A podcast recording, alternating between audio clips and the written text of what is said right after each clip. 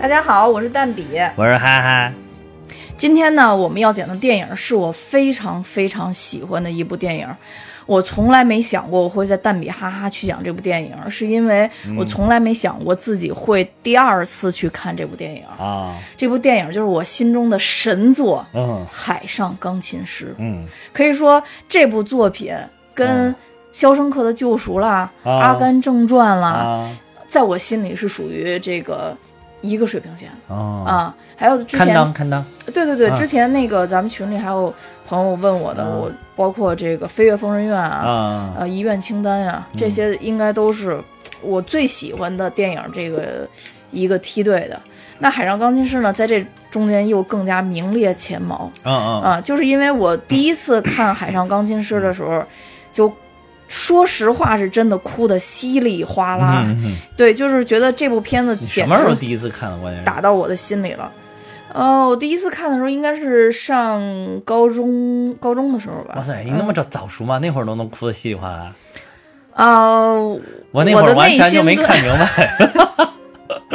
我那会儿就觉得，嗯，不错，这个电影不错，但是到底在干嘛，真的没没有搞太明白。说句，对，就其实，呃，当时我跟哈哈去讨论要不要讲这部电影之前，我们曾经有一段对话。就当时我就跟哈哈说，我说，哎呀，讲这个，那我心里负担特别重，因为如果再让我看一遍的话，我心里会更加的难受，因为这部片太感动我了。哈哈，当时问我说，感动在哪里？对对对，当时。然后后来我就觉得特别，我说啊，因为最后那个钢琴家就留在那那艘船上了，嗯，然后他就生命可能说结束在一个高潮里这样，嗯，然后哈哈说，嗯，这样挺好的呀。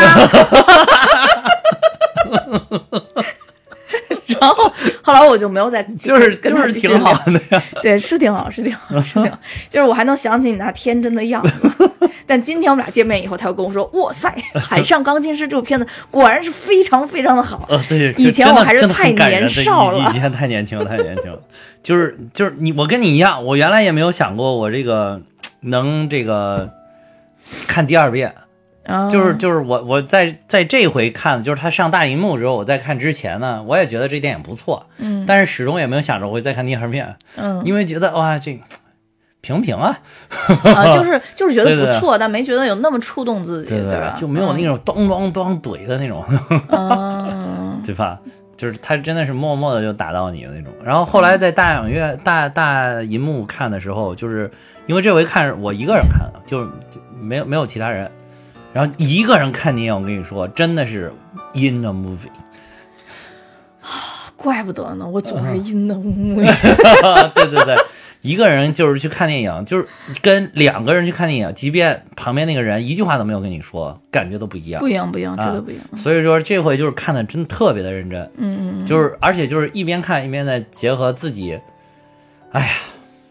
一个几十年的一些体验，对吧？然后再就是要结合着嘛，就是想想要理解的更深一点。嗯嗯，确实是这部片子，就是到现在为止豆瓣评分是九点三嘛，在豆瓣上整体来说都是神剧一般。神剧神剧。对，在豆瓣上虽然没排到前十吧，但目前来说是第十二名，也是非常非常优秀的一部影片了。那。排在他前面就是我们刚刚讨论的《强毅机器人总动员》，对对对，排在他后边的是《三傻大闹宝莱坞》。就总体来讲吧，我觉得这部片子真的是值得一看。如果没有看过这部影片，我真的强烈建议、强烈安利大家，跟以前我们那种客气性的建议大家去看一看，完全都不一样啊！真是特别希望大家去看一下，因为这次重映有很多很多细节，你会看得更加清楚。对。对，包括呃，对于人的一些展示，包括他一些弹琴的一些场面的展示啊，嗯，哇，真的太牛了！你在现在回想，它有一些情节的设计都特别棒。四 K 修复版嘛，就是包括画面都更清晰，然后亮度也更高了。对对对对对，就是其实呃，简单说一下剧情啊，其实这就讲了一个钢琴天才的，可以说传奇的一生吧。就是在这个一九零零年，有一个豪华游轮上面有一个孤儿。就被扔在了等于是头等舱的那个娱乐的那个场所里边，他的算是养父是一个就是黑人，把他给捡了，捡了以后给他起名叫一一九零零。轮船顶上那个锅炉工人，对锅炉工人。就在那个机器的那一层里边，对对对对对，发动机的那一层，对，往里边加煤的这种，对。然后这个人其实把他养到了，感觉好像就八九岁、七八岁的样子吧，大概对，嗯。然后这个工人因为出事故，然后就去世了。嗯。后来就一九零零一直伴随着这艘船的航行就在长大，呃，他从来没有下过船，对，从来没有过。对，虽然他从呃。外来的这些游客的身上听到了很多故事，他还自己看了很多报纸。嗯，他看到的世界都是从这些报道和别人的嘴里边得来的。对对。但是在他长大的过程中呢，因为在这个船上供这个富人娱乐，所以有这个弹琴的人啊，吹小号的人，总之是有是有乐队的。嗯啊，那他就在这中间潜移默化的，其实也没说他是到底跟谁学了，还是无师自通，但总之就是会了钢琴，而且弹的非常非常棒。嗯啊。最后呢？他是无师自通吧？对，他在有一天晚上，他是那个应该是无师自通。看了别人之后，那晚上等大家都走了，他去一下就会弹了。对，但是就这个无师自通，就有点像山洞里边捡了一本秘籍，就是太突然了。也也是那个神明赐福了。对，有有 有可能。但是他这里边中间有很多很多细节了。中间曾经一度他有因为一个姑娘，嗯，曾经有冲动。要下船，嗯，但是走到一半的时候，就还没下到船下面。其实从楼梯走到一半的时候，他还是回到了船上，直到这艘船最后，呃，已经是成了一个破旧的废船，要作为这个废料销毁了。他随着这艘船上的几百吨的炸药离开了这个人世。对，嗯，报废了。对对对对对，最后他是不是离开了呢？那应该是离开了。但是我第一次离开什么呀？离开人世啊！那肯定离开。对，但是我第一次看这部电影的时候，我看完因为太难受了，所以我一直在想，他被炸飞了，被炸的从窗户飞出去了。就就是钢铁侠一样，哇一下就一爆炸之后，突然有一道火光是啊直冲天际。没，不是不是，然后放着那个那个噔噔噔噔噔噔噔，对吧？就飞出去了，是不是？就是。就是我，因为我当时真的不希望这样一位天才就是死掉嘛，所以我当时就特别希望他是被炸飞了，然后有一个心爱的姑娘在海上又捡到了他，就跟刚才咱们谈的那段其实是一样的。然后最后呢，相当于是真正的灵魂也好，躯体也好，反正他是永生永存的啊！我当时特别希望这样。这次呢，嗯。我看到了，应该说倒数第二幕吧，就他炸船之前有一幕，其实是他的好朋友啊来找他，叫什么 Max？对，Max，Max 来找这个一九零零，然后就劝他下船嘛。对对，一九零零跟他说了特别长的一段话，就是告诉他他的人生态度到底是什么。对对对。后来 Max 同意他的意见，然后 Max 也就离开了。嗯，在 Max 还没离开的时候，我就先离开了。就是因为就对我我我我一个是就是确实当时感觉说，我心里有点承受不了了。然后另外一个呢，我就觉得说，嗯，我我我我不想再经历一遍就这这这样的事儿了。嗯，对对对对对对对，所以就后来就就离开了。但总体来讲的话，整部片子是因为太好了，所以我我没法重复的去看，因为太触动我。心悬了，所以才会这样的。对，大概故事就是这样吧。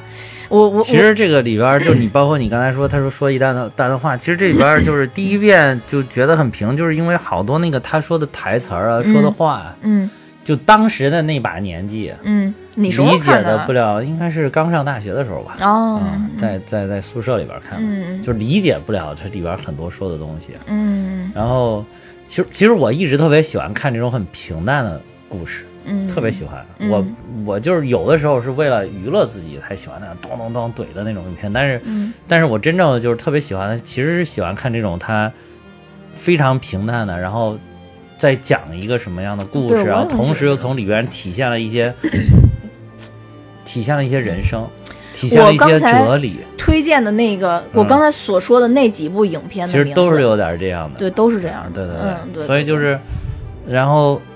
但是这一次我看了之后就觉得 哇，这里边的台词写的太牛逼了，哎，特别特别好。就是尤其最后这个他给 Max 解释我为什么要留下，我为什么不能下去，还有当时我我我在那个悬梯上，我看到了外面世界，为什么我没有毅然决然走下去，又转身回来了？他都做了一个解释，嗯，就是对，由于是这个时代现在网上 找不到资源了，没有办法照着，就是说这些台词儿一句一句，我本来想象的是，咱们就是。弄一个屏幕在旁边放着，放着它，然后看着里边这些词儿来来给大家讲这个我们的感受。但是因为现在好像因为电影院上这个各个各大门户网站已经没有了，之前都是有的，之前是有的，但是现在这回离这一段下了，可能等这个影片。在那个从院线下了之后，可能这些视频网站又会有了。对，最根本的原因是因为现在视频网站都在卖电影票。啊，对。对，所以就所以这个今天只能就是靠回忆吧，然后讲一些这个。对于当时这些台词的一些反应、一些感觉了。嗯，我我现在迫不及待，先想说一下，就是这部片子导演啊，然后咱们再说这个影片啊。就是导演跟男主是我这次不得不提，就一定要提的，因为导演导了几部影片，都是我非常非常喜欢的电影。对。呃，首先就是西西里岛的美丽传说，大家应该知道莫妮卡贝鲁奇在这里边一战封神了。不不得不说，这导演太会选角儿。对他，他本身也是一个意大利导演，所以他应该更更更懂这些事情。不管是哪儿导演，都太会选角儿。嗯嗯，好好好。然后第二个，贝鲁奇实在是 尤物。我我自从我见了莫妮卡贝鲁奇，我才理解什么叫尤物。原来我就不知道什么所谓的尤物，不不理解，不理解，就是看了《西西里美丽传说》的，哇，一尤物，一代尤物，这这是吗？啊，对，就是这种感觉。那你是女的，你不理解？对对对，我我我我不理解，真的不理解，对，真的。不信问听友，嗯，就是大家听了这期节目，就在我们的群里面留言。我还是喜我我我还是喜欢查理斯塞隆那种，嗯嗯，就是查理斯塞隆就是很美。对他就是，但是不是尤物，他特别美，尤其是他拍迪奥那个广告，是，但就就但就不是尤物，你知道吧？嗯嗯，这是有差别的。嗯嗯，我继续说啊，然后还有一部就是我一说大家肯定都知道这部片子《天堂电影院》。嗯，还有一部，嗯，最佳出价，我不知道有没有人看过这部片子。这部片子也拍的非常好，我也是看完了以后没完没了的哭。就最佳出价听着名字特别像那个轻喜剧啊。不是不是，呃，最佳出价也也也也非常牛。最佳出价的西西里西西里是八点八分，天堂电影院九点二。哇塞！最佳出价是八点四。哦。还有一部叫《天伦之旅》啊，《天伦之旅》是那个罗伯特·迪尼罗拍的，然后国内咱们还后来还翻拍过。啊嗯，对对对，就是讲一个父亲去几个孩子家。讲讲这个故事，咱们国内翻拍过这部片子啊，应该是近近几年翻拍的，因为我记得他那个里边那个大女儿好像是姚晨演的吧？啊，对对，如果没记错的话，嗯，这几部片都拍的非常非常好。对，这个《天伦之旅》八点六，啊，嗯，就所以你就说这这个导演一定是一个非常非常有生活、非常牛的人，要不然他感受不到这些内心的东西。对对，嗯，所以我觉得就特特别要说一下。另外一位呢，就是。这里边男主蒂姆·罗斯，嗯，我当年看这片子的时候，男主呗。对我当年看这个片子的时候还不认识这个男主啊，对，不知道这个男主也不认也不认识，所以我以至于我后来把这个男主跟钢琴师的那个男主两个人混在一起了。呃，钢琴师那那个男主就是德国奥斯卡那个，就是演金刚那个男的嘛。嗯，后来直到我这次翻看，他突然一出来。我当时脑子里就几个大字：别对我说谎。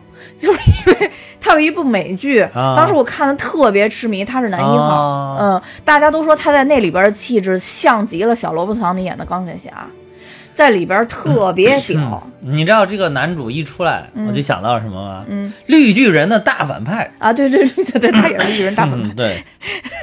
那他还是昆汀御用的那个话痨呢？那那那这个不，那低俗小说当时也是演的特别好。嗯，像他后来也参加了好多呀，像像什么落水狗啊什么的，后来都是他他也参与去拍的。虽然说别对我说谎，后来就是相当于有点说这个收视率不太行了吧，所以拍两集就咔了。但是特别好看，我相信你看了你会非常非常喜欢，应该是你喜欢的那种感感觉的片子。对，所以这部。等于就是过了这么些年回来以后，我再看这片子，突然看这男主，当时有一点挑戏，但是很快就被带进了，很快就被带到这这部戏里边了。因为这这男的确实在那里边演的太屌了，确实就是小罗伯特·唐尼，就是低配版的钢铁侠的感觉，嗯，对，所以特别喜欢低配版，嗯，就低配版钢铁侠，对，因为在那里边没钱嘛，嗯，他是一个微表情专家，所以当时那个别对我说谎出来的时候，有好多那个书出来，嗯，呃，就是都是。讲那个 FBI 做微表情怎么去判断人人的那个哦，这本书好像很厉害，是吧？对对对对，很就就是跟当时这个别对我说谎是有关系的。嗯，对对对对对。哎，那本书是不是就叫别对我说谎？还是嗯，好像是吧？但是它副标题应该是什么微表情，认识微表情。对对对，我当时买这个非常厉害。我当时在机场还特地买了这本书看了。嗯，就是据说这本书就是非常的准。非常的灵，你就照着他看，真的就是非常。对，但是他那里边细节太多了，真的记不住。我觉得你，你也，你，你，你也就看个热闹，你你肯定记不住。嗯，对。所以那那个片子当时我也特别特别喜欢。嗯嗯。其他的，嗯，演员什么，其他我倒没觉得有什么特别出彩的地方。包括，嗯，其实这里边主要叙述的就是这个 Max 嘛。啊。我我也没觉得 Max 有什么特别出彩的地方。Max 最开始刚开头的时候，就是像是个第三者的视角在讲述这个故事。你觉不觉得这个 Max 非常像那个《肖申克救赎》里边的，呃？呃，男二就那个老黑，嗯嗯嗯，是是，就那个感觉特别特别像，都是在说一位神。啊，对对对对，然后讲述着他们的故事，对对，讲述了我跟神当年怎么去相处的，对对，这这反正就是一种表现形式呗，对，然后之后第三人称的这个第三视角，然后对对对对对，然后之后又找到了这个人，就大概就是整整体来讲都是这样的。但最开始因为我一就之前看过一遍，后来没再看过了嘛，开篇的时候不是就一开始就是 Max 拿着小号要去典当嘛，相当于是。在那个典当行那个老头儿，跟他最后要把他号收起来那一瞬间，他当时不是一直盯着那号吗？但你发现没发现这 Max 这个演员眼睛有点问题，是一直晃一直晃。对对对对对，还有点对眼儿。对，然后当时我就特别激动，我当时想这演技实在演的太好了，当时我记在了我的有道笔记上。后来发现，妈呀，从头到尾都是从头到尾，然后我就把这句话给删了。我本来想说神演技一开头就能演的这么好，嗯，但实际上来讲，但会不会这个真的是演，就是他一种设计，就设计这个人物，我就是这样。那他不是所有都这样，他高兴的时候也晃呀，是就都晃，对对。但我就说他设计的这个人物形象是这样，跟小丑似的，只要出现是，只要出现情绪就笑，是吧？就是他是个逗，他是个对眼，然后他眼睛眼神飘忽，然后 这就是他设计的这个角色。那不知道，好吧，宽容一点想的话，肯定是这样的。对对对。然后其实是他开篇吹小号，然后等于跟这个典当行的人碰到，拿到了当年他们一起录制的那张唱片，才引发了。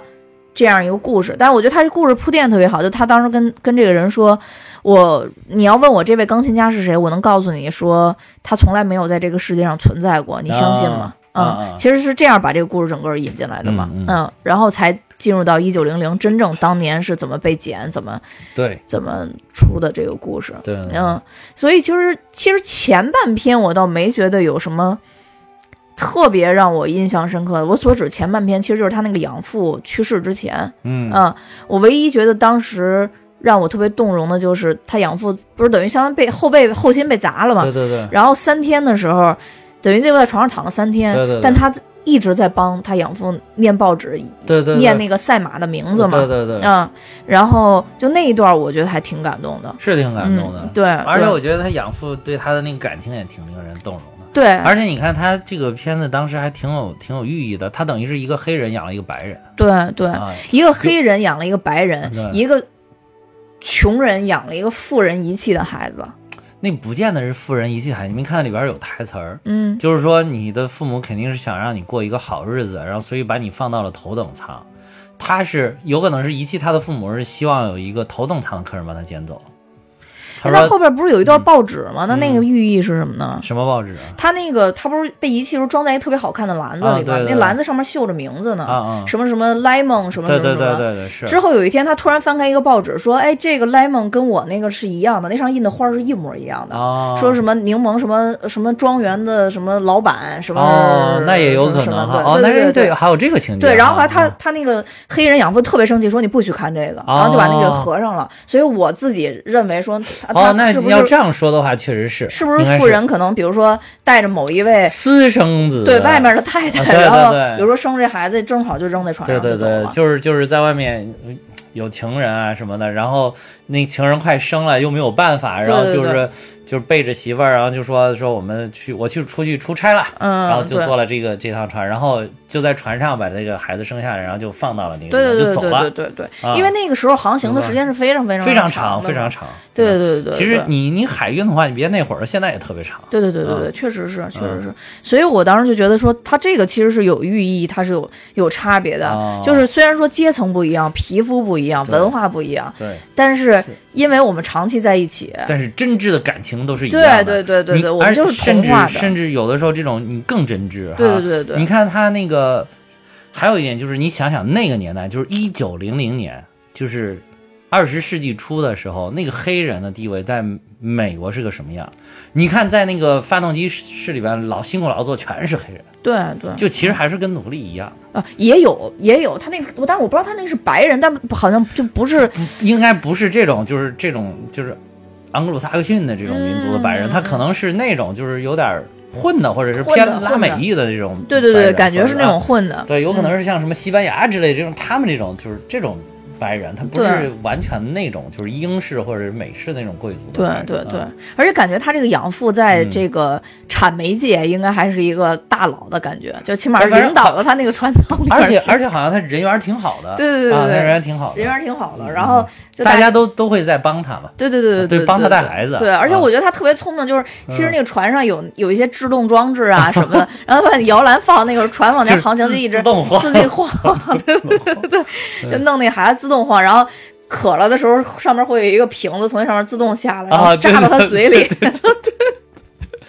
自动化喂喂奶机。对对对对对对，我觉得那个拍的还挺有意思的。但是其实等他去世之后，他整个的就一九零零整个的成长。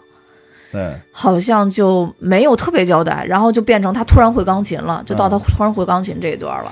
但是我觉得有一点，你会看到整个船对这些船员，嗯，包括这个船里面的这些工人，对一九零零都是非常的，就是帮助的。对对对对对对，对他很宽容。包括什么船长？船长，船长一开始可能还有点严厉，觉得这这种应该给他拿下去，对吧？交交工或者是去寻找他的生身父母。对。但是后来就是渐渐渐渐，等于跟他也产生感情了，大家都非常的帮助他。对，就是觉得他就是船上不可或缺的一份子。嗯嗯嗯。直到后来 Max 上船以后，其实在这里边就出现了，我觉得第一个特。别名的名场面，嗯，就是他们两个在啊。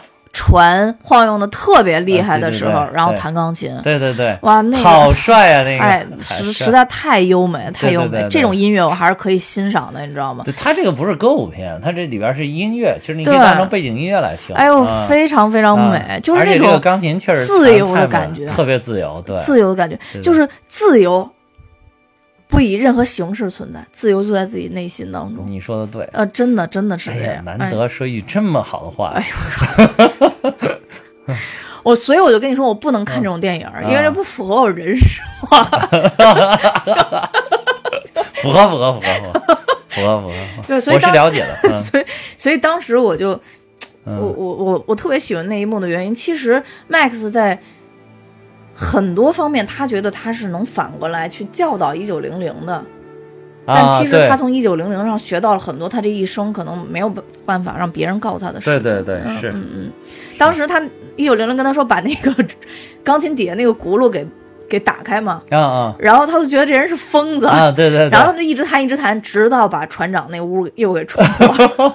那肯定不是第一次，你看那个，这船长很有经验了，对对，船长已经很镇定，上来就骂了，上来就骂。上来你要怎么怎么？对对对对。然后就我觉得那个那个特别的，哎，就是那块让我觉得也也特别触动，特别感动吧。而且那个音乐真的是太美了。对，就是这里边这些音乐设计，我不知道是有多少是原创，有多少是取自于什么其他地方的。然后反正就是真的特别美。嗯嗯。而且钢琴曲就是特别的好听。其实钢琴这个乐器呢，反正我的感觉啊，就是从就是。这种扬声器里边出来，不如你现场听着好听啊！对对对对，跟其他的乐器不一样，确实是，就唯独是钢琴是这种感觉。你比如说小提琴、大提琴，你就从那个你的耳机里边听出来，那我觉得都差不太多。嗯，但是就是钢琴，反正原来我我有同学弹钢琴特别好，就去他家他会弹听，哇，就跟你从那个录唱片里面听出来的完全不一样。嗯，就不知道为什么他可能有好多细节的，他他录不进去，嗯嗯，换不进去，嗯。嗯。所以就是建议大家，如果喜欢就是音乐的，想听一些钢琴这种，比如什么协奏曲啊，或者是钢琴独奏的，还是应该买票去现场听。嗯，对对对，确实是，确实是现场听，跟大编制的交响乐团的那种感觉不一样。嗯，对，这里边确实钢琴曲，我真的觉得都特别特别好，尤其是他贯穿始终的那那个就经典之曲，就是他们录下来的那个。噔噔啊，对对对对对对，没错没错。噔噔噔噔。我我原来就是记着，始终记着这个主旋律。就是我自从第一部看完了之后，我对这个印象特别深的这个主旋律，始终我都记着这段。但是这一次有点让，就是让我没有想到是，原来它是有好几个那种，把这个用用那个。交响乐团演奏出来的，声音特别宏大。原来它可以变成特别宏大的那种音乐，嗯，就原来一直以为这是个小品，你知道吧？它是就只能只是这种默默的表达情绪的这种。后来发现它变成那个就是大编制的交响乐团演奏出来之后，也是有特别的冲击力。哎，音乐是个很奇妙的，很厉害。虽然我是外行，但真的音乐我也是外行，真的我也是外行。我只是说一下你比我稍微还是走的往前一点。对对，那比你再不往前，那那那是不行。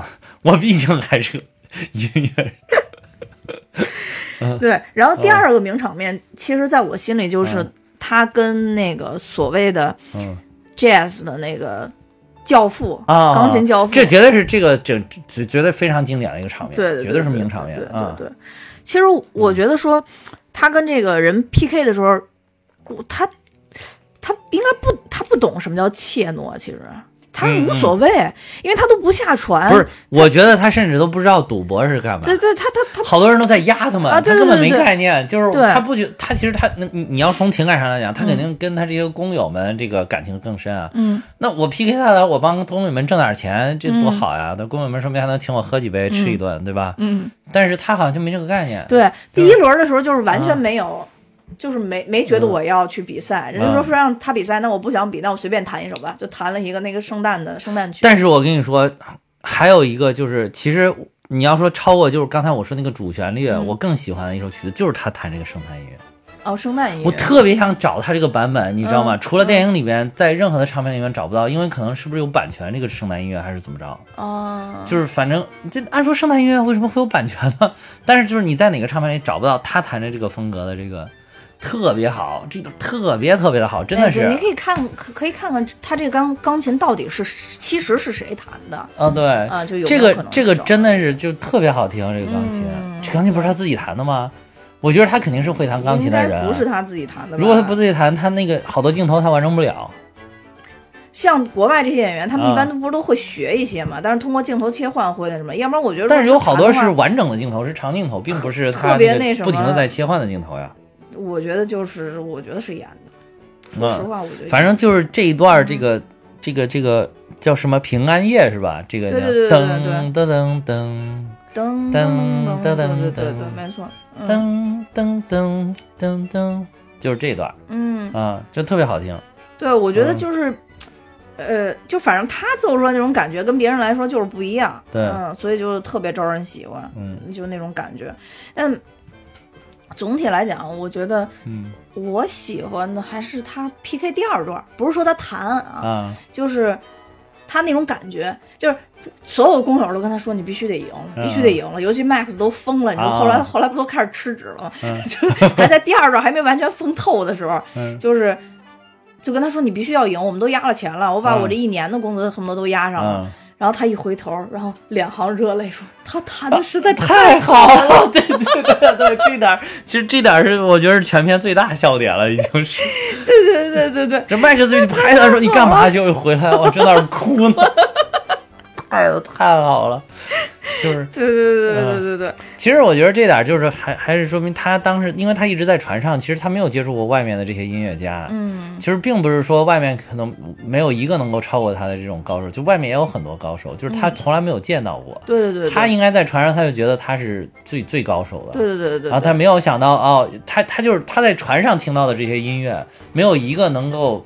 呃，能够超越就是他自己的水平来打动他，嗯，就是他在船上听到的这些音乐，只有自己能够打动自己。对对对。然后，但是就突然来了一个这么牛的人，发现哦，原来还有人能够通过音乐这种东西来打动我，所以他可能就作为一个艺术家来讲，就真的特别激动，然后就开始，尤其他又没有比赛的概念，他就不停的哭。对，但是其实他这个，他说我控制不住，我不想哭，但我控制不住，这个太搞笑。他这情节我觉得安排特别好，就相当于最开始是我不想比赛，对，然后所以弹了那个圣诞曲嘛。第二阶段是。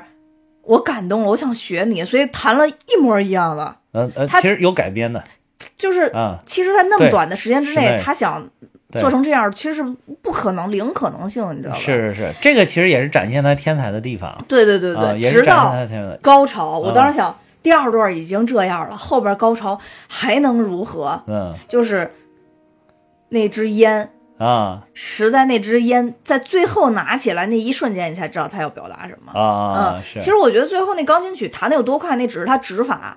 那个、那个、那个曲子，我并不觉得优美或者值得我铭记。就是第三段就完全是炫技了，炫技了，绝对就是指法了，纯纯属是靠技巧赢你了。对对对对，就他明明是一个人，可以能并不好听，可以完全能做成，就是。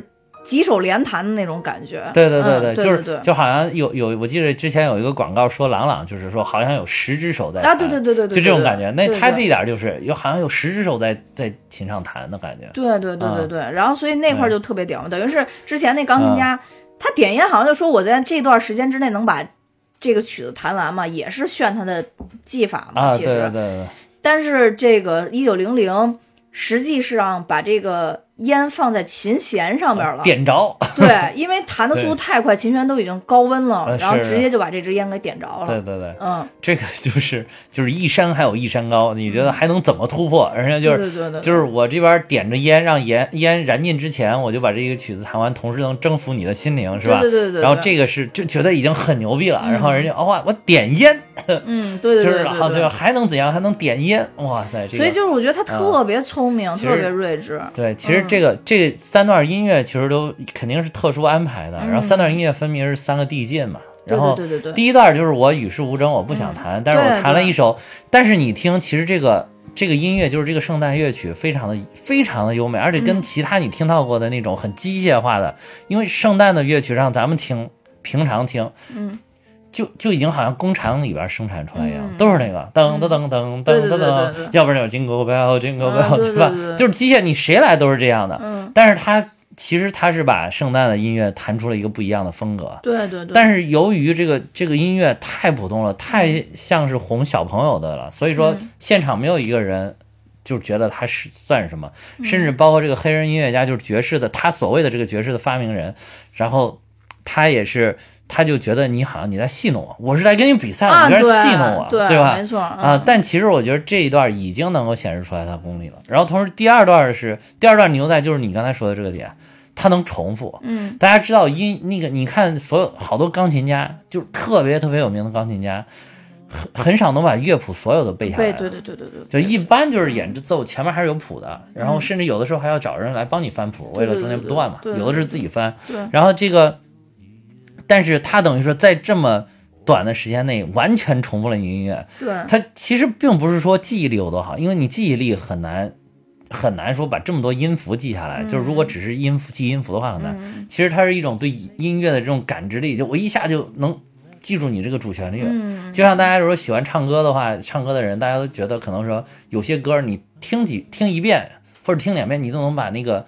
他的那个副歌部分就完全能唱下来了，嗯嗯，就是很多人都有这个情况，对吧？当然他前面那个部分可能不太容易学，但是副歌部分大家有的基本上一遍就能啊，我会唱了，嗯啊，词儿我记不住，但是这旋律我会唱了，就是你能展现他对音乐的极高的感悟力了，所以你当看第二第二个段的时候，这个黑人音乐家就已经不再是觉得你戏弄我的这个，有还有戏弄部分，因为你弹了一个跟我一样的，但同时他又特别严肃的表情。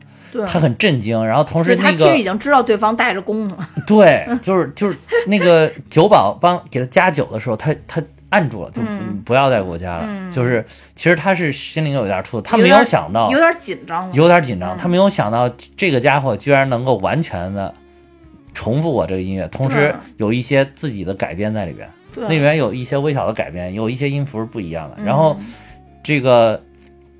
到了第三段，就是那就是彻底被征服了，嗯啊，就是彻彻底彻彻底底被征征服了。啊，对，这就是就没有办法，自己默默的离开了。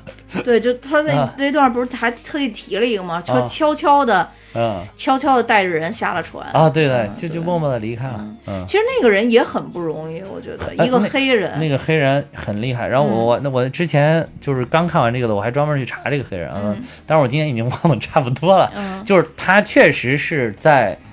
爵士乐刚刚出现的时候，这个在爵士乐界的先驱，嗯，就就名字是一模一样的，跟这电影里名字我也忘了，就是是爵士乐的先驱，嗯，但是就是这个人有点浮夸，嗯，有点高调，就是他始终是，他始终就是告诉别人说，我爵士乐是我发明的，嗯，就为什么这边说的是爵士乐的创始人，就是其实爵士乐是很多人不停摸索。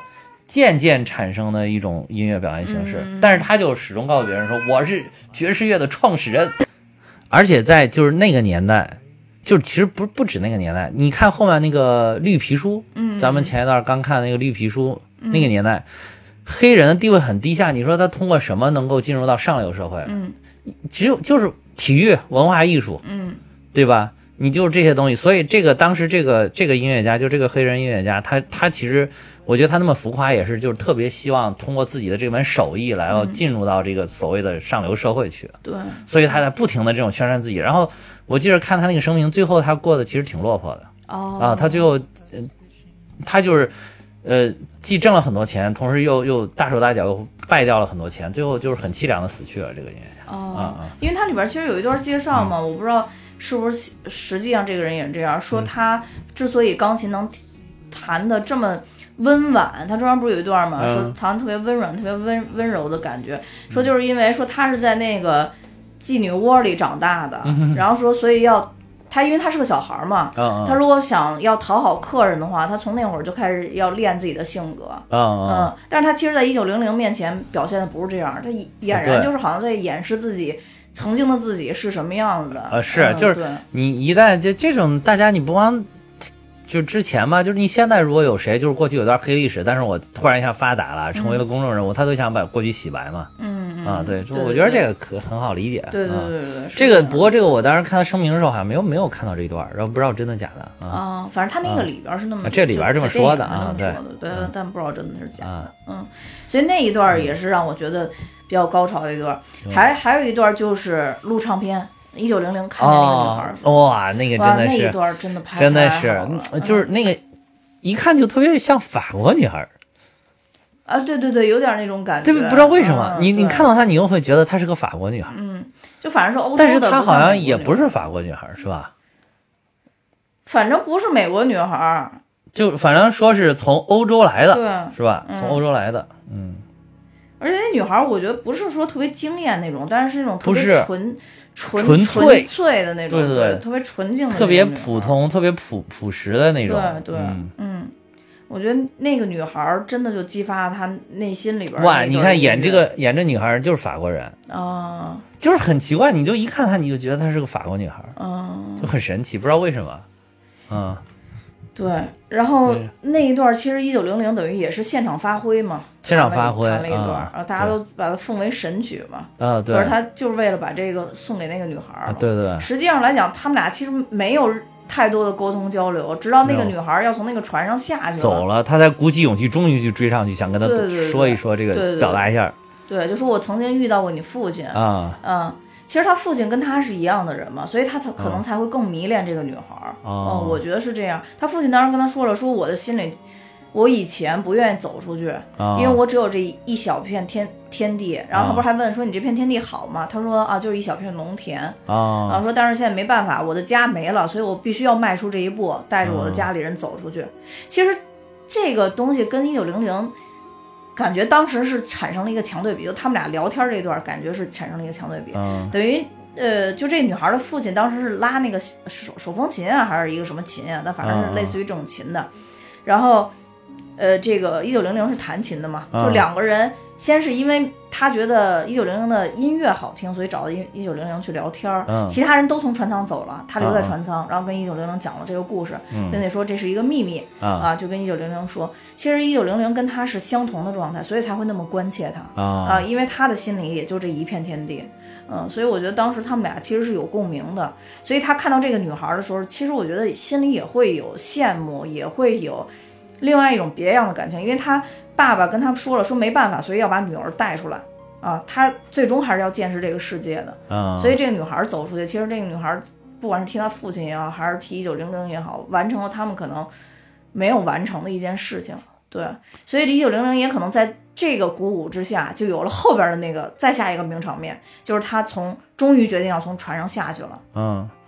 我觉得从船上下去，其实还有一点就是我特别感动的是 Max 当时跟他说的一段话，就他啊啊。当时下山之前，Max 说，呃，如果有一天我在就陆地上碰到你，你可能因为你是就钢琴家嘛，嗯你非常厉害，你已经住在大房子了，你你有一个特别好的妻子，对。我去了以后他会跟我打招呼，会给我做饭，对。就是那一幕温馨，我觉得多少有有多少人就是可能抵挡不了，都会受到触动的，。是是是，我当时也受到触动，对，然后一九零零就就是就可能也是受到触动了吧。对，然后总之，反正他就决定，终于决定在那一时间下船了。对因为之前其实有过描述，就每次停靠岸边，所有人都下船，对就他不下。但他，嗯你说他不想下，他想下，他心里总是有那么一个点是想下的，否则他不会在停靠的时候找电话簿打这个岸上的人的电话，说啊我想跟你聊一聊，我想跟你啊聊聊这个世界。嗯就其实他有这一幕，我觉得就是这一幕其实就发生在说他们 PK 钢琴的时候嘛，对嗯他那偷偷打电话，不是被两个老黑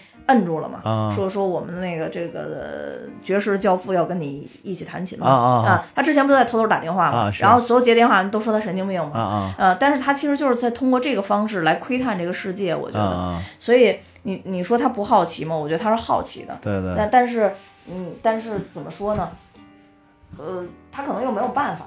嗯其实这个很这也很正常啊，就是陆地上的人往往向往大海，大海上的人怎么会不向往陆地呢？嗯，唉，所以说对不对？小美人鱼就比较幸福了。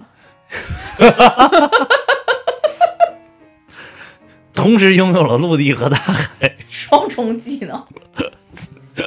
嗯嗯，所以我我，但是我第一次见，我第一次看这片子的时候，嗯呃，当时可能相对现在来说还是更更浅浅一些吧，嗯就是对这个事情的认知还更浅一些。我我第一次看这片子的时候，我第一次哭，就是看嗯这个片子过程中第一次哭，嗯是因为他下船没下去，一当时往那个底下扔了一个帽子，啊啊啊我看那儿哭的啊啊！啊，就是我第一次点呢？点在哪儿啊？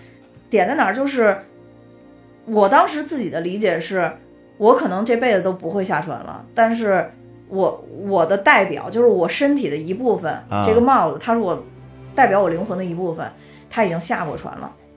嗯，他也没下去啊，他扔海里了。对，它是它是扔海里了，它、啊但是它不随着船走了嘛，啊就不随着船走了嘛。啊然后，所以就是当时我觉得说，啊那一块儿是有不一样的地方的，其实。嗯啊，对，嗯，所以当时我看那块儿哭了。其实那块儿就是给我的寓意，我一直都觉得说，呃，像哪个呢？就是前两天咱们说那丹麦女孩儿，啊其实有点像丹麦女孩儿最后那一幕，就是丝巾飞起来的时候，啊就是好多时候人总是通过一些自物体己常用来的东西，寄托对，自己的思想感情。对对对，没啊错没错没错没错，是这样的。嗯。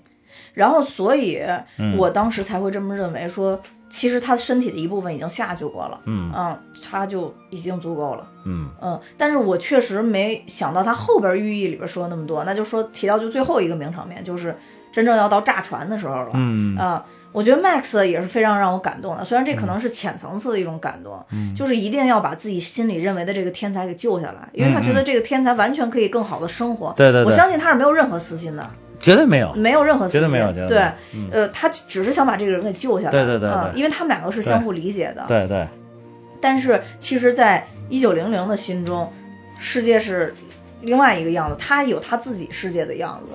对嗯所以当他看到说这个外面的世界是如此之大，嗯如此一眼就望不到头的时候，嗯他就会觉得说，那我不要过这样的日子。嗯就是就是，但是我我我第一次看的时候，确实他下船的时候我没有感受到，说有这种深层次的感觉。当然，Max 也没感受到啊，所以他才去解说嘛。对对。但是，但是这一次吧，啊，其实我我的泪点就更多了。嗯。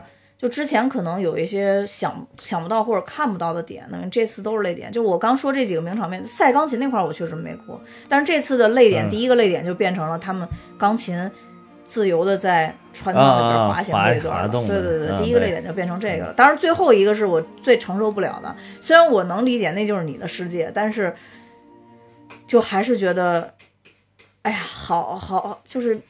怎么就觉得惋惜吧，可能惋惜之情更多一点。虽然那个可能是他最好的安排了，但是我我我也会觉得特别惋惜，因为我感觉这是一个明白人。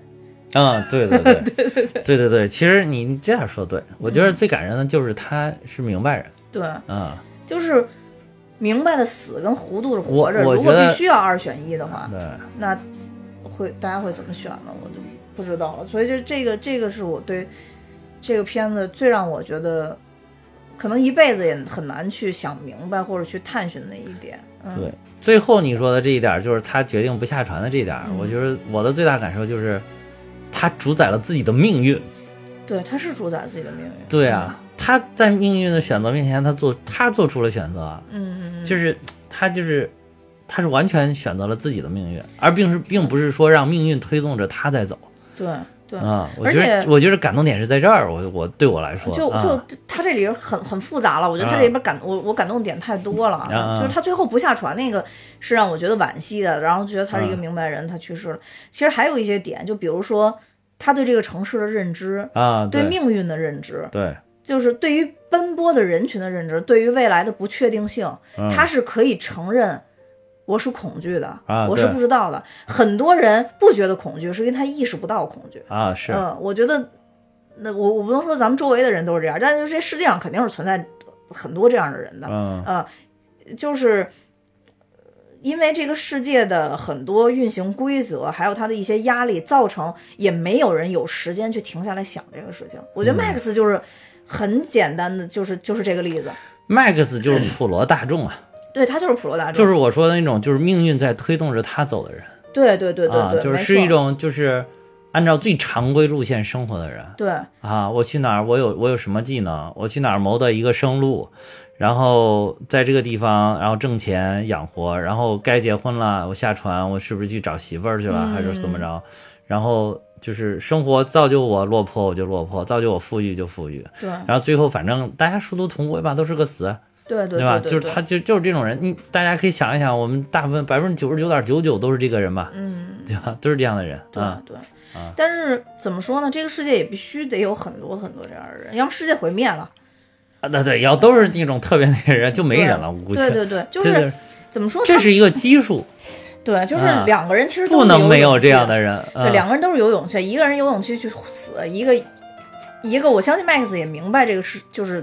嗯，对，就是一九零零说的话，但是一另外一个人一个人没有勇气去死，但是有勇气去活，对对对对对，也很难 得，对对对，我我觉得这个也很难得，是是是，所以就这里边让我哭的点特别特别多，就一九零零讲这个的时候，我会觉得说，嗯，那他是，当然他是认知自己的人，那他是一个有勇气的人吗？就是他选择死，或者说他是一个什么？我只能说他是一个明白人。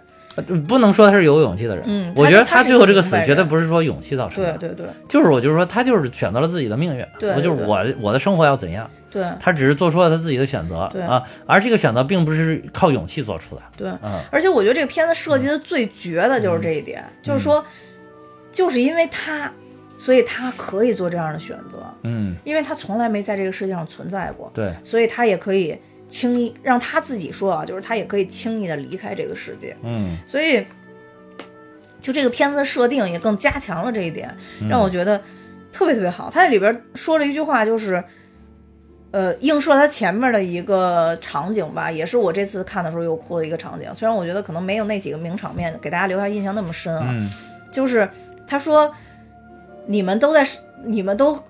在跟在世界中行走，嗯，但世界跟我是擦身而过的，我们永远在擦身而过啊！就因为他的世界就是啊船舱上的这些人，对对对，所以这些人永远都是他生命中的过过客，每一站都是他生命中对，即便连麦克斯都是，因为麦克斯中途就下船了嘛，对，啊，他也都是过客没有说一直陪他到这个船要报废的时候。对嗯对对对对，就是所以就是对于他来讲，嗯他的世界，他只是轻轻的经过这个世界而已，嗯。他也没有在这个世界上留下什么特别多的痕迹，所以就映射到前面的一个场景，就是每次到美国的时候，大家就会着急下船，啊。不管之前他在弹钢琴的时候，别人多么的享受这个时啊，光，是是是，在到达的那一瞬间，只要有人喊看见就美国到了，大家都会急匆匆的下船。America，对，还是那个特别不标准的英英文是吧？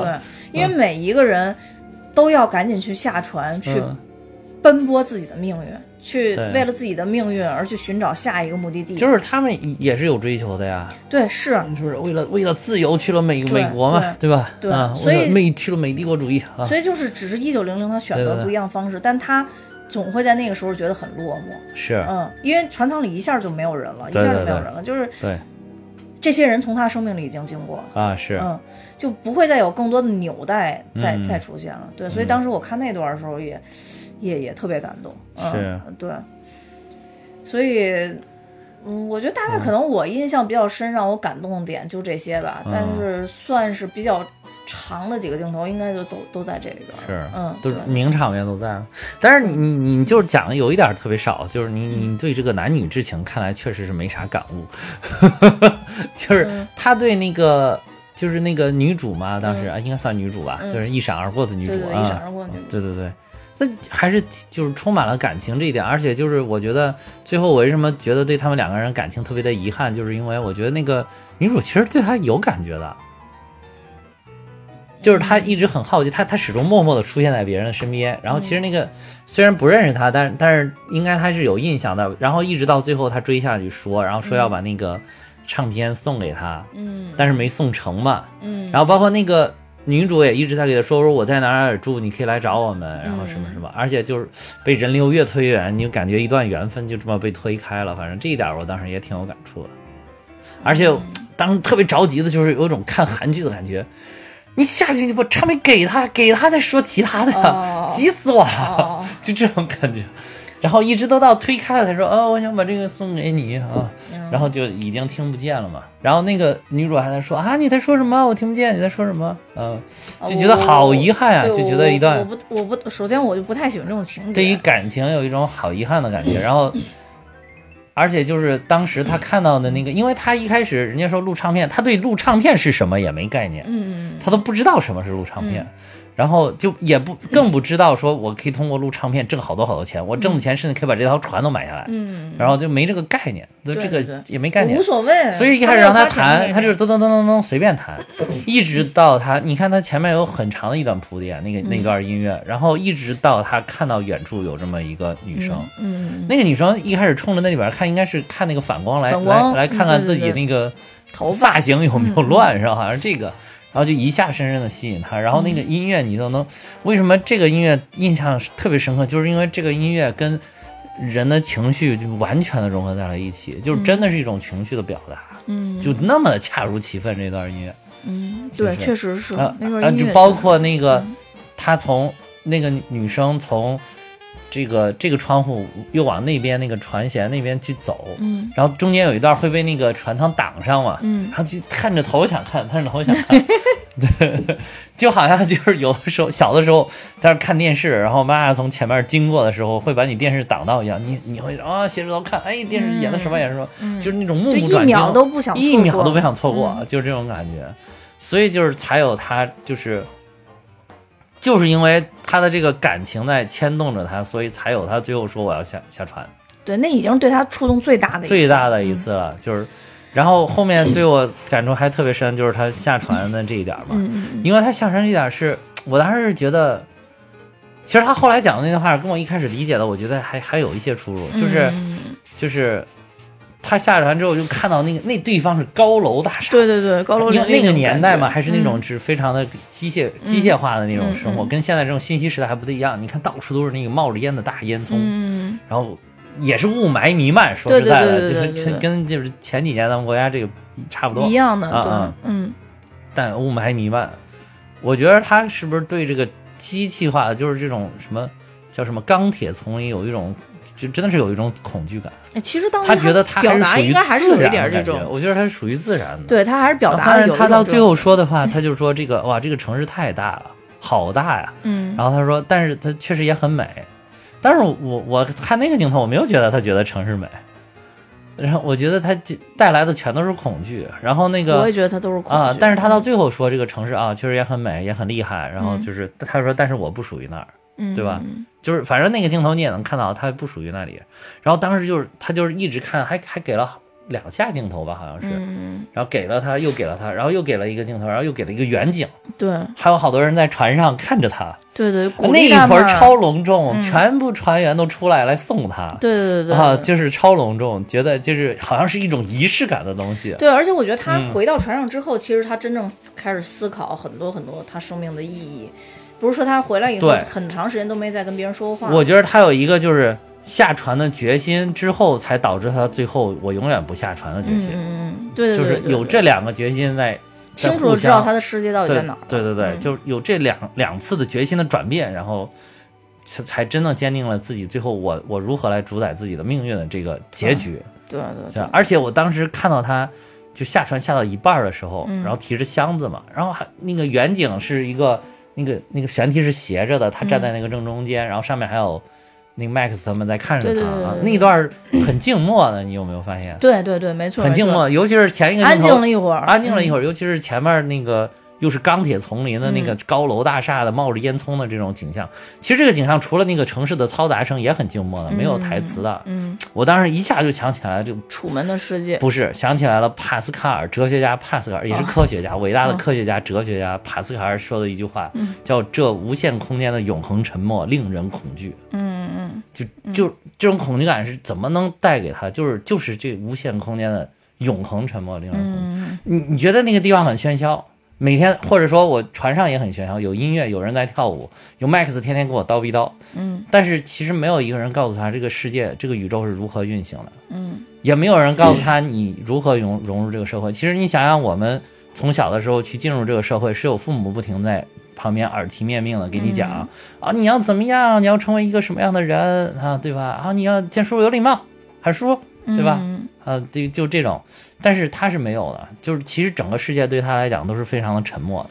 对，而且整个世界的规则是他自己建立，是他自己建，是他自己去感悟的。对啊，就是他面对的大海，即便那种惊涛骇浪，也是声音非常的那种气势磅礴。但是，可是对他来讲，这个也是一个沉默。就是就，所以我我我当时真的就我就一下就想到了这一句话。因因为当时我看那个帕斯卡尔写的那个《沉思录》的时候，真的觉得也是说这句话挺触动，就是这无限空间的永恒沉默令人恐惧。你这句话你越琢磨越觉得哇，你你有时候也会觉得哇，这个世界好像深深的令我恐惧。嗯啊，这个宇宙，你你每天晚上抬头仰望星空的时候，你你也会有一种不知道从哪儿而生的这种恐惧感在在心里面，确实是。没有。而且就是这个，而且就是可以，可我觉得可以顺带着，就是从这个地方讲一下，就是帕斯卡尔生平，他也很牛逼，他是一个非常天才的人。然后他十二岁的时候写了《震动与声音》，就是写了一篇小论文，然后谈震动和发生的这个关系。嗯然后十六岁的时候写了一篇论文，是叫《论圆锥曲线》。嗯。啊，就是其中这个。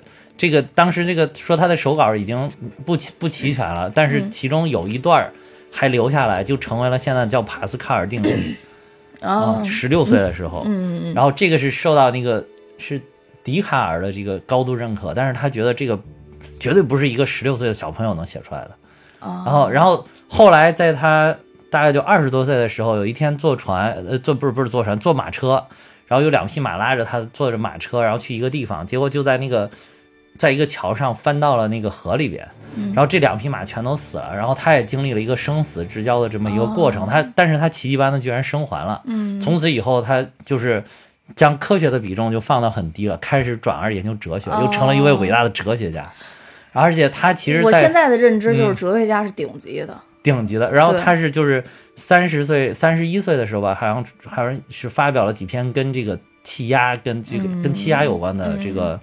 呃，论文，嗯，所以现在我们这个讲大气压都是叫多少多少帕，就是以他的名字命名，嗯啊，所以就是特别牛的一个人。我觉得就是他可能也是就是通过那个生死之交，然后就是一下就对世界又有了一个新的认识。我觉得在我二十多岁的时候，科学是指导这个世界前进的唯一嗯生产力。我觉得，但是在在现在的话，也不是现在了，就是那几年之前我就开始这么这么认为了。我觉得哲学是顶级的，就是科学是在哲学构造的环境里边是唯一前进的生产力。就是哲学，如果你说，呃。科学好像大家都觉得很宏观、很宏大啊，但是我觉得科学在哲学面前它也是微观的。是，嗯，是，他也是去研究细枝末节的东西。对对对对，是这样，是。所以就是，所以你看西方的那个博士都叫哲学博士，对 PhD 嘛。对对对，PhD，对对，老友记了。啊，对，就是什么啊？现在老友记了，就是什么 philosophy doctor 是吧？对对对对对对对。嗯，所以所以就是，我觉得这个你要结合这部电影，就是我感觉他通过这一个一上一下的这个过程，就是一下一上的这个过程，嗯，转身的过，就是面对这个钢铁丛林，蓦然回首的这个这个过程，就是他也完成了自己这个哲学的一种升华，嗯，就跟帕斯卡尔当时掉到河里边一样，帕斯卡尔掉进河里，然后被救出来的当天晚上就写了一篇叫《沉思》吧，一篇文章，然后这个当时这篇文章就。他那边就是一开始他一直把这个封存起来，没有让任何人看过。然后后来就是等他去世了之后，他哦，这个真是天妒英才，三十九岁去世了。去世了之后，这个就大家去整理他的东西，发现了这个这个这篇文章。这篇文章里边描写了一句，就是好像描写了就是那个那个过程，那个感觉，就好像他在那一刻他见到了上帝。哎，好多濒死的人啊，对，是这样。他说他见到了上帝，就是好像就是说，大家没有人相信你，但是你过来召唤我了，我相信你，嗯，就这种感觉。然后就是，但是他一直把这个就封存起来了，嗯，一直到他去世才被发现，就特别的神奇。从此就开始研究哲学。我当时看到那一瞬间，我就觉得是楚门的世界。是，而且还有他一点是那个，就是帕斯卡尔当时在他那个沉思录里面，其实还有一个很核心思想，就是人是宇宙当中的一棵苇草，嗯，就是。脆弱而坚韧，嗯，就是苇草是它是那种不易折断的那种草，但是它又很容易，你你随便施加点力，它就会变形。但是你想把它折断，又不是那么容易，嗯啊，所以就是说，你你你再结合结合这个电影，你是不是觉得这个一九零零也很像这种感觉？脆弱而坚硬。嗯，我倒觉得 Max 他们是脆弱而坚硬。嗯，我觉得一九零零最后让我觉得太坚硬了。啊，就是很。对，就做出了自己选择吧。对对对对对，就是或者说他们都是这样的微草，但是就是每个人做出每个人不同的选择，有的人选择脆弱，有的人选择坚硬。对，就每个人不一样。有有的人我因因势因形，然后改变自己的形态，还是有有的人就是我始终是保持了坚韧。嗯，对，就这东西没有绝对的好跟不好。对对，所以就是面对那样有很多很多未知的世界的时候，有也有很多人是愿意。举举前行的，披荆斩棘的，就是去。既然这个世界是在我心里是一个没有规则的世界，那我就建立自己的规则。其实也是很困难，也是很艰难的。是对，所以我觉得就是不一样吧，两个不一样。这当然在这两种人里，这两这两种人可能特别绝对。嗯，就像。呃，一九零零这种是一个极端，我觉得是一个极端。另外就是永远在披荆斩棘的这些人，又是另外一个极端，就是有要永远探索未知啊，对，是一个极端。然后剩下的人应该是中段的这些中段应该占大多数。对对，可能这才是一个正常的世界。对，这才是一个正常世界。如果说这两端的人特别多，世界绝对毁灭啊！对对对，对，就是一九零零这种可能遭遇未知之后。觉得 OK，那我就要活在我的世界里。他死了啊，对对，这边披荆斩棘，遇到什么点事儿，自己没处理了，爸也死了。对对 对，就是本来特别危险，不懂变通上，对对对对对对对对对对，没错没错没错。然后在这中间中段会有不停的人往这两端转化，随着他们不停的增增长，他们会不停的转化。对对对，对我我说那个为什么我觉得像《楚门的世界》，一个就是它。背面那个场景确实比较像，它那个船整个是白色的。啊啊！就《楚门世界》最后他离开这个世界的时候，不是他也是上了一个挥手吗？对对对，跟大家挥手。就其实当时那感觉，我就觉得，不管是楚门也好，还是一九零零也好，他在告别一个世界。对。但只不过就是楚门是逃脱了曾经操纵他的世界，而一九零零是直接就不肯去进入一个即将操纵他的世界。对，所以他们两个是。不不不，在这点上是不太一样的。对对，嗯，反正一九零最后等于就做出自己选择了。其实我最后特别感动的就是感觉到热泪盈眶的地方是。就是 Max 就已经转身走，说说行，我接受你的选择了，就要走开的时候，他还不停的在他上升的时候给他讲笑话。对对对对对对啊，就讲啊，我去那边会怎样啊？哎，结果掉一会儿一炸断，我可能就掉了一只手，我还要去上帝那边去去租个手。对对对啊，他那边可能有有卖的，对我有 左手，但是没有左手，只只没有右手了吧？是吧？两个左手了啊，只能弄两个左手，然后我左边也是左手，右边还是左手。我想想还好吧，总比没有强。总比没有强。我就听到这儿，我就走了。啊，就是他就是很轻松的语言在在谈这个事情。然后 Max 其实你看他那个样子也是很感动，一直一边感动一边在往上走。对，一九零零就是真正的视死如归。嗯，就因为他没有来过这个世界，是啊，对，所以其实也谈不上归吧，但是就是他是视死如归，他觉得他就应该回回到那个本来就他来的那个地方。对对对，他可能觉得他来了本身就是上帝的一个恩赐，然后后来上帝又把他收走了，收了他的神通，对吧？对对对对，就，对，是这样，是这样的，对。所以反正就是，我觉得就是又事隔十年吧，得有。十几年来又看这个影片，确实因为这些年经历了这么多，又经历了又新经历了这些事情，然后就感觉哦，好像。更有感触了，因为毕竟当时还年轻，没有这么深的感触，这没有这么多的感触啊。就反正人总是越经历的越多，你的经验越越多，你的感触也会越多。对，而且就是你经历的越多，对于一些电影，你也会更多的有自己的看法。自己的看法，对对对。我之前还看一篇文章，就说中国好多导演特别感谢观众，说当时真没这么设计，观众一解读，我觉得还真有道理。是，其实。最是这样的就是《大话西游》，《大话西游》，你你他他这个解读就是包括什么什么所谓的后现代解构主义，这个真的是就是已经超越了电影的本身了。其实是是，但是说出了很多大家的心声。但是就是厉害的艺术家，就是在大家还不知不知道这个现象是什么的时候，他先把这个现象创造出来了。厉害的理论家是通过一个特别的逻辑性的思考来解释这个。出现了但还没有被解释的现象，对对对啊，所以就是，就是这些艺术家也是很厉害的，嗯，对，所以说高度总结很重要，对对对。对对对，得有高度，对。对，没错，对。嗯，好吧，差不多了吧？应该主要剧情好像都都讲完了。是是是。然后我特别想介绍导演，也介绍完了。对，哦对，还有就是大家如果有时间的话，真的可以去看一下那《别对我说谎》，不知道现在还能不能找着了，因为那片子也很老了。嗯，对。我我觉得还有一点，就想顺着你刚才说的，就是说。大家可能会不同的人，就是看这个电影会有自己不同理解，嗯，所以我觉得我我是希望大家还是能够根据自己的感受去看电影，对对对，不要尤其是这种片子，不要去听其他人叨逼叨。我们说的好看，不见得好看；我们说不好看，不见得不好看。嗯，就是其他人也是这样的，嗯，对吧？而我们这个节目，反正本身也都是以我们非常非常主观的角度去解读，嗯，都不能算解读。就是聊一聊啊，对，就是我们自己的感受。我们真的不敢解读，我们俩又不专业，对吧？我们俩这个思想境界也没有特别高，你说真的不敢解读。没有特别高，就本来就低。用我转身给你看看后后背。对对对对，所以我觉得就是因为因为我看咱们群里面也有好多朋友，他们喜欢去就是问嘛，就是啊这个电影好不好看？嗯，反正我我对于。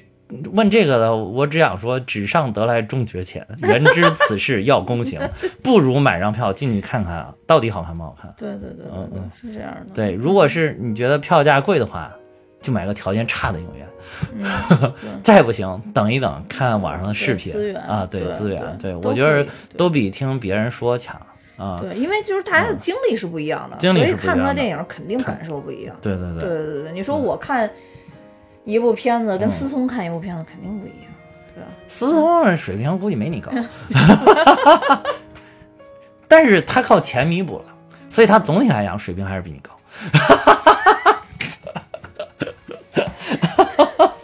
行吗？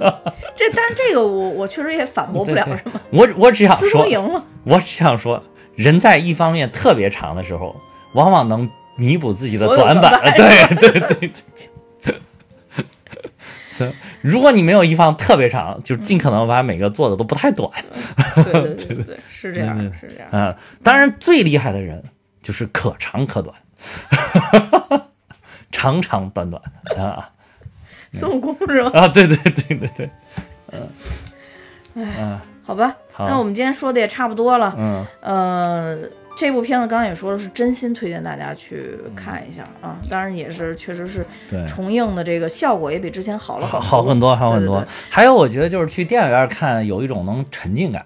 这个片儿，如果有尤其是大家尽量自己去看。对这这个片儿有有，这部片儿有好多人可能如果真在电脑上、在电视上看，看不进去。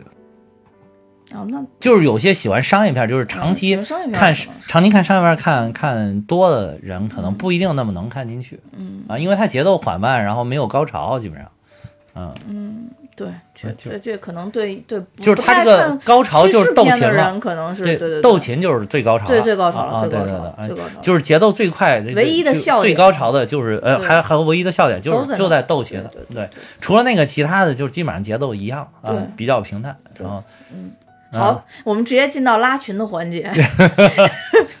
呃，那我们节目现在有自己的群了，如果大家想加入我们一起去讨论好看的电影，当然我们群里很少讨论啊，基本上都是废话。那那我们就可以加我的微信，在节目说明里面有，然后会把大家拉到群里。嗯那感谢大家这期的收听，拜拜。再见。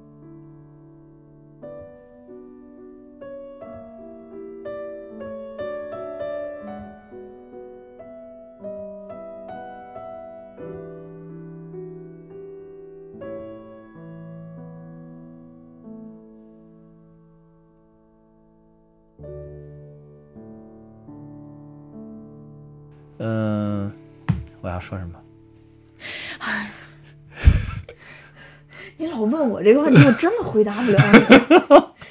哦，想起来了，就是你想当时他是，没事没事，你看你这个无奈的表情，哎呀，你接着说，快点快点，要不然到时候又忘了，快快快快！就是